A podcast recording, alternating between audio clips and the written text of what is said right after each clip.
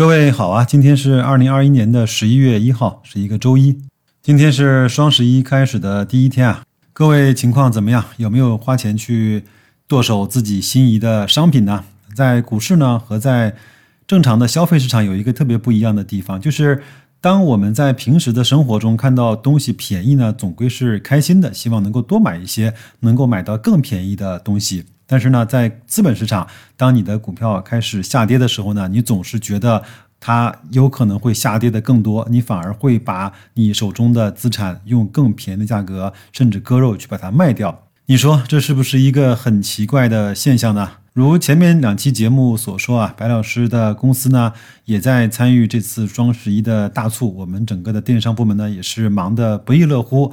那前面呢，我是跟大家说，我会把我们一些卖的特别火爆的商品单个的 SKU 呢拿出来给大家去做分享。如果还没有白老师微信的，可以去加一下。都说我像白老师的首拼字母，我在十一月一号和十一月十一号当天的朋友圈会向大家展现啊，我问我们电商部门要的一些福利。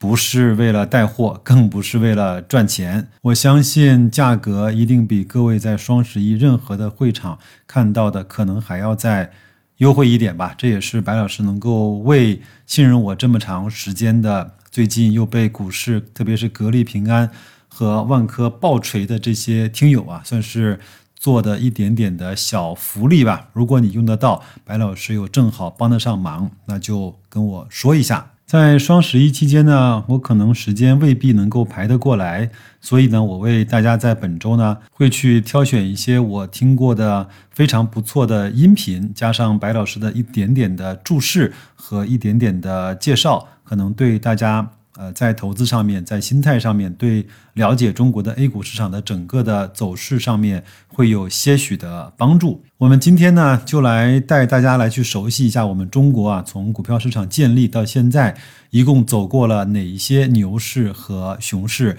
其中。在哪些年份又出现了非常有意思的事情？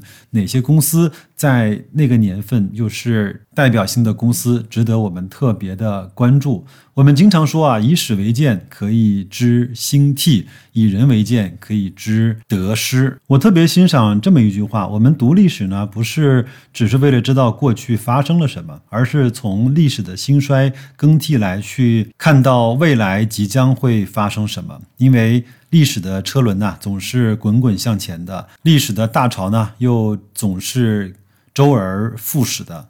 在过去发生的事情，大概率未来也会发生。因为你想明白了，历史呢是什么组成的？历史呢是由一代一代的人组成的。历史上发生的一些事件和随之而来的一股一股历史的大潮，都是由一个一个的人、一代一代的人所组成的。而我们都知道，人性是特别难以变化的。知道了这些，我们有可能对我们现在所正在经历的，以及未来我们即将经历的，会更加的有底气。这样的话，可能你就会对。上下波动的股价所受的影响会小一些。我知道最近可能持有这三家公司的人是极度的痛苦。有的人问我现在是不是该卖，有的人问我现在是不是该买。其实我只能够告诉你，在现在这个价位买比卖的风险看上去要更小一些。如果在中国。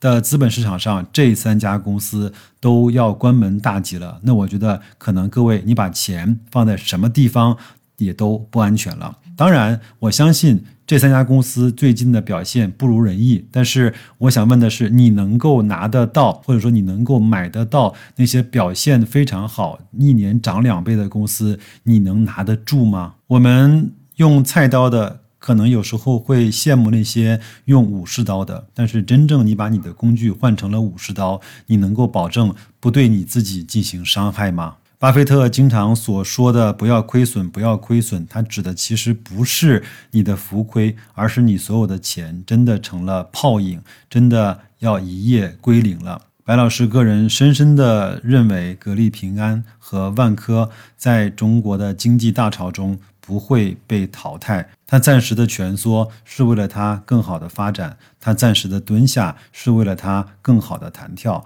他暂时的休息是为了他以后能走得更远。我前面呢还说过一句话：一个人在备受打击的时候，成长往往是最快的；一个人在股票被深度套牢的时候，他对投资的理解往往是最深刻的。白老师一直在这些好公司，我相信他也一直在。各位，你能不能够一直坚守在这个陪伴好公司慢慢走出困境的黑暗之夜呢？好吧，我们下面呢一起来听这段音频，了解一下我们中国 A 股历史上三十年的大潮涌动。那就这样吧，祝各位新的一周工作愉快，投资顺利，再见。先看第一轮牛市，时间是一九九零年的十二月到一九九三年的二月，持续二十六个月，涨幅高达百分之一千四百五十九。这一年的十一月二十六日，在上海的浦东新区呢，开了新中国的第一家股票交易所，它就是上海证券交易所。在现在看来，火热的股票资本市场，在当时这是新生产物，大家都不感冒啊。说白了就是不知道这东西是干嘛的，更别说让你去购买股票。在当时人们的眼里，股票它就是一张废纸，我花钱买废纸，哎，这开什么玩笑啊？脑子不好才去购买。由于老百姓对股票都不看好，但是国家呢又急迫需要资本市场的改革来带动社会的发展，所以当时就出现了非常多有趣的事情。你比如说，当时这个号召党员干部呢带头买股票。记得当时有一个老党员，为了响应号召，把身家都去买了股票，哎，压根儿就没想着赚钱，做好了这个赔钱为国家奉献的这个思想。谁能想到，股票上市之后，几万的身家变成了几百万，可把这位老党员吓得够呛，赶紧向组织汇报啊，明确得知这不是非法所得之后，才让他安心。虽然这是一个时代趣闻，但是赚钱效应就这么席卷了全国，全国各地人都争相恐后的开户，钱的问题就这么解决了。再加上当时的股票市场满打满算啊，就那么几只上市的股票，大家也就能买那几只，自然股价就被炒上了天。这也就造就了我国第一波牛市，涨幅更是历史之最，高达百分之一千四百五十九。但是啊，炒作终究是有结束的时候。直到一九九三年二月份，由于当时的国内经济过热，国家开始了这个加息宏观调控，这一下熊市的大幕开始拉起。这也让新中国的股民第一次尝到了熊市的滋味。这一轮牛市的逻辑非常的清晰，就是新中国首次开设股市，加上这个股票供应有限，造就了一波暴富神话，很快吸引了全国老百姓投资，都想成为下一个百万富翁。在这些无数热钱的推动之下，第一波牛市就这么来了。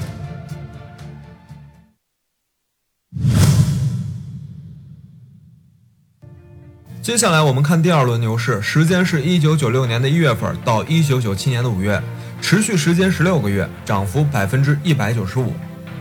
时间来到一九九六年，经过第一波熊市的下杀，所有人都是谈股色变，交易大厅压根儿就看不到几个炒股的。你出门说你是炒股的，别人都认为你不是傻就是蠢。但是呢，坊间已经开始流传，国家要转变货币政策方向，从这个货币紧缩转向到货币宽松。股票也开始慢慢的小步爬坡。四月份，央行实锤了降息操作，此刻货币宽松政策正式起航，利率呢开始下行。这下市场上的热钱开始涌现啊，都开始争先恐后的流入股市，市场有了赚钱效应，第二轮牛市正式起航。同时呢，这一年大家都开始在网上炒股，炒股的便利性大大提升，进一步的吸引了更多的人来炒股，更多的人来炒股呢，又进一步推动了牛市的繁荣。啊，总结这一波的牛市，核心还是货币政策由紧转向了宽松，市场上钱多了，就推动了股票价格上涨，赚钱效应来了，牛市也就跟着来了。同样和第一波牛市一样，有繁荣就必然有一天走向灭亡。在市场疯狂暴涨之后，股票欺诈、股票坐庄事件层出不穷，国家呢也开始调控打压。当时的股市疯狂到了什么地步啊？疯狂到了人们都盼着利空消息，因为只有利空才有下跌上车的机会。你可见那会儿大家都已经赌红了双眼。国家在这个期间出了十二道调控金牌，目的就是为了给市场降温。但是这十二道金牌每一次都是将股市打压一点点，然后呢股市继续井喷。最后国家没办法，祭出了大招，在一九九六年十二月十六日。人民日报发表题为《正确认识当前的股票市场》的这个文章啊，这一盆冷水才彻底浇灭了赌徒的狂热情绪，从疯牛走向高位震荡。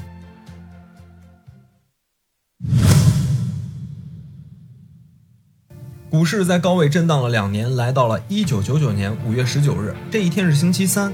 接下来要发生的事情注定要载入 A 股的史册。当天上证指数上涨了百分之四点六四，从这一天开始，在网络股的带领下，大盘一个月就上涨了百分之六十五，这就是大名鼎鼎的 A 股五幺九行情，也拉开了 A 股第三波牛市的序幕。同年六月份呢，国家又相继宣布了降低 B 股印花税和央行宣布的第七次降息。同时，这一年管理层开始改变了态度。人民日报发表了文章，坚定信心，规范发展，啊，肯定了股市的作用与地位，与一九九六年人民日报发表的正确认识当前股票市场是截然不同的两种态度。这就给市场打了一针强心剂。这一系列的操作再一次点燃了 A 股。由于这一年全球都开启了互联网时代。美国更是开启了互联网泡沫浪潮，这直接就影响了 A 股。只要 A 股和互联网相关的股票都会被炒作上天。炒作有多夸张？当年的上海梅林，对，就是你吃的那个午餐肉。上海梅林在一九九九年十二月发布消息，说自己建立了一个互联网销售网站，马上就要开通了。这个消息一出，直接给他来了六个涨停板。要知道，这六个涨停板之前，上海梅林已经上涨百分之六十多了。后来调查。梅林那个互联网销售网站就是一个送水的，交易方式是靠打电话。同年还有一只牛股叫做易安科技，搞了很多高科技噱头，股价一飞冲天，过了百元大关。这也是咱们国家第一只百元股。由于炒作的太过了，国家呢开始监察。两千年到两千零一年，国家一举打掉多个庄股，其中就包含这个易安科技。时间来到两千零一年六月十四日。上证指数最高两千二百四十五点四四点，这也是这一轮牛市的终点。随后开启了漫漫长熊。这一波的牛市特点很鲜明，就是政策给到位，刺激股市膨胀、指数膨胀、股价膨胀、市盈率膨胀，唯一没有膨胀的就是上市公司的业绩。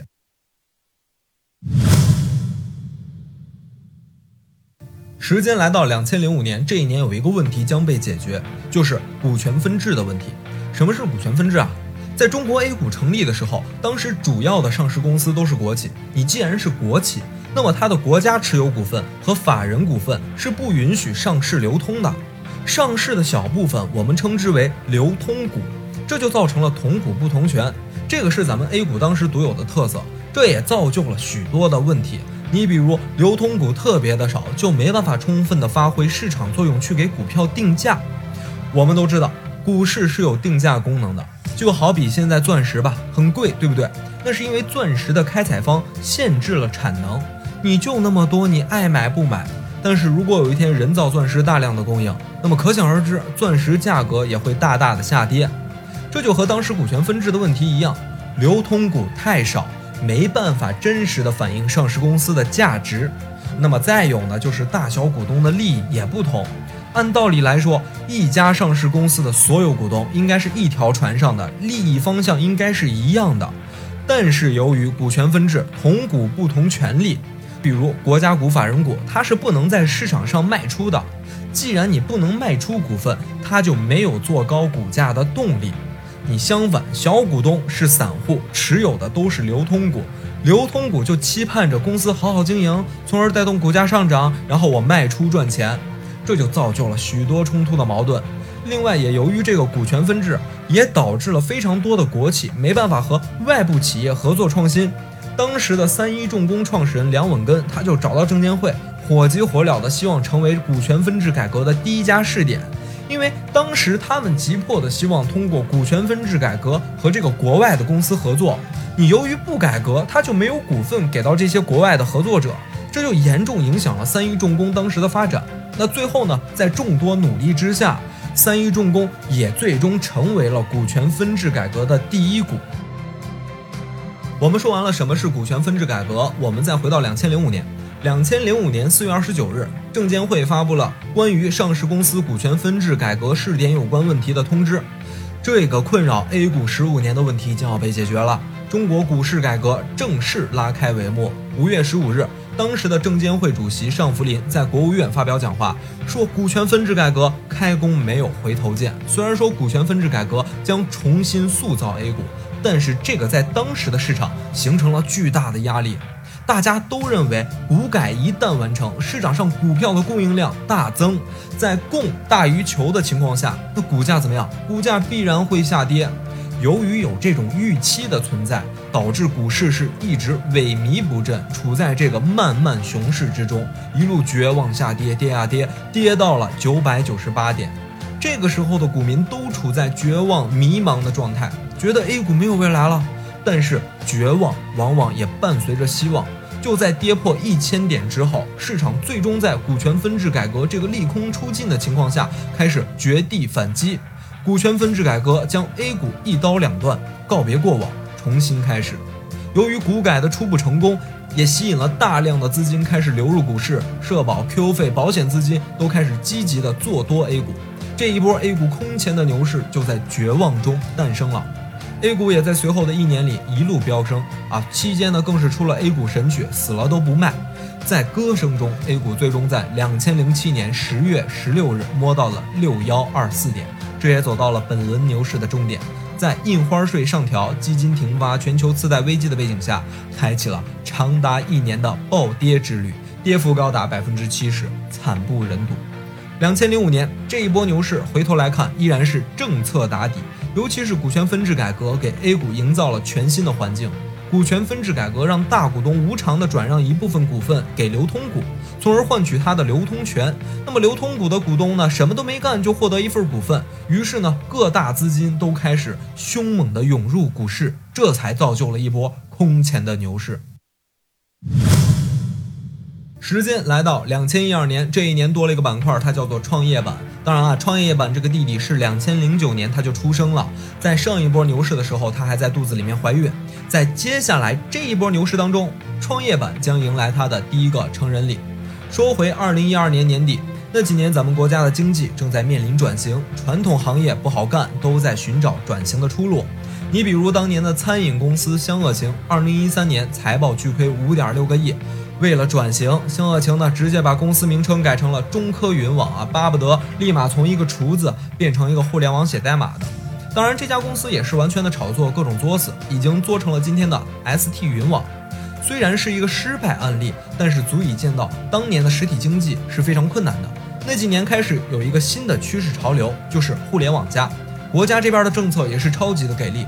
两千一三年是咱们新一届领导人上台，在政策上面对于科技创新可以说是史无前例的重视，各种针对新兴产业的规划相继出台。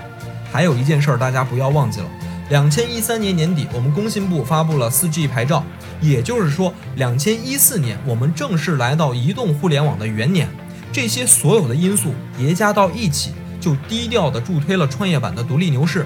这一点和今年很相似啊。都是创业板先低调上涨打头阵，创业板呢默默的上涨了一年，当时呢来到了二零一四年，创业板这边已经开始熄火，高位震荡横盘。就在大家以为要结束的时候，主板这边接过了创业板的火种，开始疯狂的表演。当然，你表演也是要有实力的。虽然当时我们的经济 GDP 呢还有很大的压力，但是有钱能使鬼推磨。当时的货币政策呢已经从一三年的收紧转为了宽松。国家呢，通过定向降准啊等多个方式呢，向市场呢释放了足够多的流动性，存款利率下调，老百姓存银行的利息太低了，那大家就开始盯上股市这个地方了。老板们实体生意不好做，回头一看，嚯，股市就是印钞机，于是再一次开启全民炒股，主板牛市正式开启。那光有钱是不够的，通过前几轮牛市，大家了解到，我们国家的股市特点就是政策市，你必须得有政策。好的政策可以让股市飞上天。同样，在二零一四年开始，改革政策密集发布，每一次改革文件的发布就是一次行业快速炒作上涨。这期间呢，A 股最重要的就是新国九条的发布。新国九条的全称叫做《关于进一步的促进资本市场健康发展的若干意见》。这个文件可以说是主板在二零一四年从熊市转到牛市的核心助推剂了。再加上当时的一带一路、国企改革这些政策的刺激。这一波股市正在迅速的膨胀，膨胀的越快，就越刺激人们的神经。大家就觉得要抓住这千载难逢的牛市，掏出我的老本去赌，赌资不够怎么办？就开始借钱去赌，不论是场外配资还是场内配资，就开始迅速的膨胀。这也就是大家后来所说的杠杆牛。那么当年的配资十分的猖狂，尤其是场外配资，你有十万块钱就可以给你配到一百万的炒股资金。如果说二零一四年的上涨是改革牛，那么到了二零一五年就彻彻底底的变成了杠杆牛。短短半年的时间就把指数从三千二百点干到了五幺七八点，这是咱们 A 股有史以来最大的以资金推动的股票牛市。根据数据显示，二零一五年高点的时候，光这个场外配资啊就有五千多亿。当然，真实的数字一定是要高于五千多亿的。杠杆这个东西怎么说呢？是一把双刃剑。牛市让你有多疯狂，熊市就让你有多惊悚。二零一五年六月十三日，证监会开始清查场外配资。从这一刻开始，这轮由金钱吹大的气球开始爆破。短短两周，A 股暴跌百分之三十五，有一半的股票跌幅更是超过百分之五十。那会儿更是出现了开盘就是千股跌停的神奇景观。总之，这一波牛市结束了，在狂欢之后，以一种自我毁灭的方式凋零，让我们所有的股民都开始清醒。我们一起回顾了 A 股历史上的五轮牛市啊，前两轮牛市呢，更多的是资本市场破土而出的野蛮成长，不管是股票数量、监管层面，国人对于股票市场的认知都有很大的欠缺。相对而言啊，两千年后的这两轮牛市，咱们的 A 股呢才趋向成熟。虽然步履蹒跚，但是正在慢慢成长。我们回头来看这一波的上涨啊，其实和一五年那一波的股市十分的相似。比如流动性方面，理财利率是越来越低，就连我妈都看不上余额宝那点利息了，都在问我要不要买点股票。房子嘛，现在又管控那么严，钱去理财利息太低，去买房子又没有资格。那么现在看股市，貌似是一个不错的选择。